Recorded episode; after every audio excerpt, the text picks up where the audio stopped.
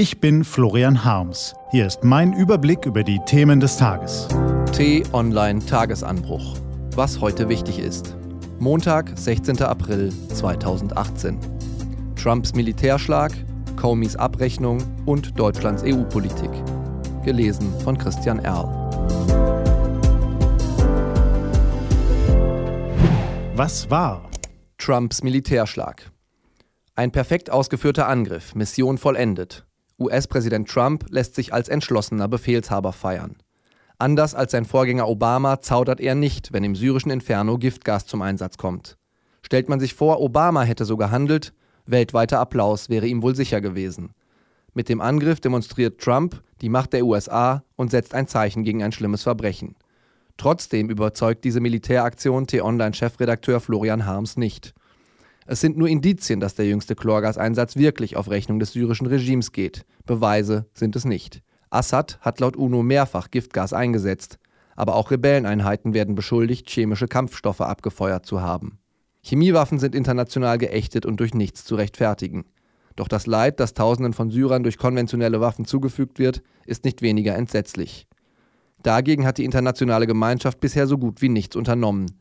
Die Gefahr ist groß, dass sich Herr Trump und Herr Macron, Frau May und Frau Merkel nach dem Militärschlag von Freitagnacht erst einmal zurücklehnen und das Gemetzel im fernen Syrien ein Gemetzel im fernen Syrien sein lassen.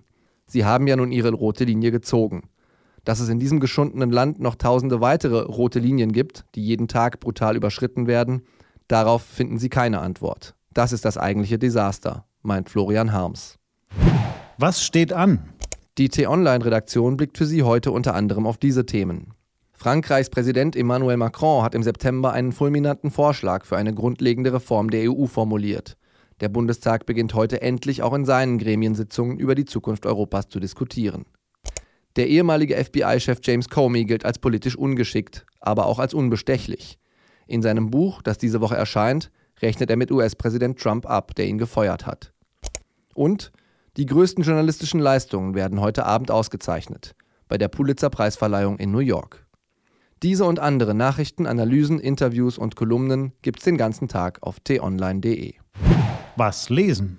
Wenn Sie möchten, unter t-online.de-tagesanbruch gibt es drei Lesetipps für Sie. Heute geht es um die giftigen Böden in Silicon Valley, um türkische Denunzianten und Porträts von heranwachsenden Frauen. Das war der T-Online-Tagesanbruch vom 16. April 2018. Ich wünsche Ihnen einen angenehmen Wochenstart. Ihr Florian Harms.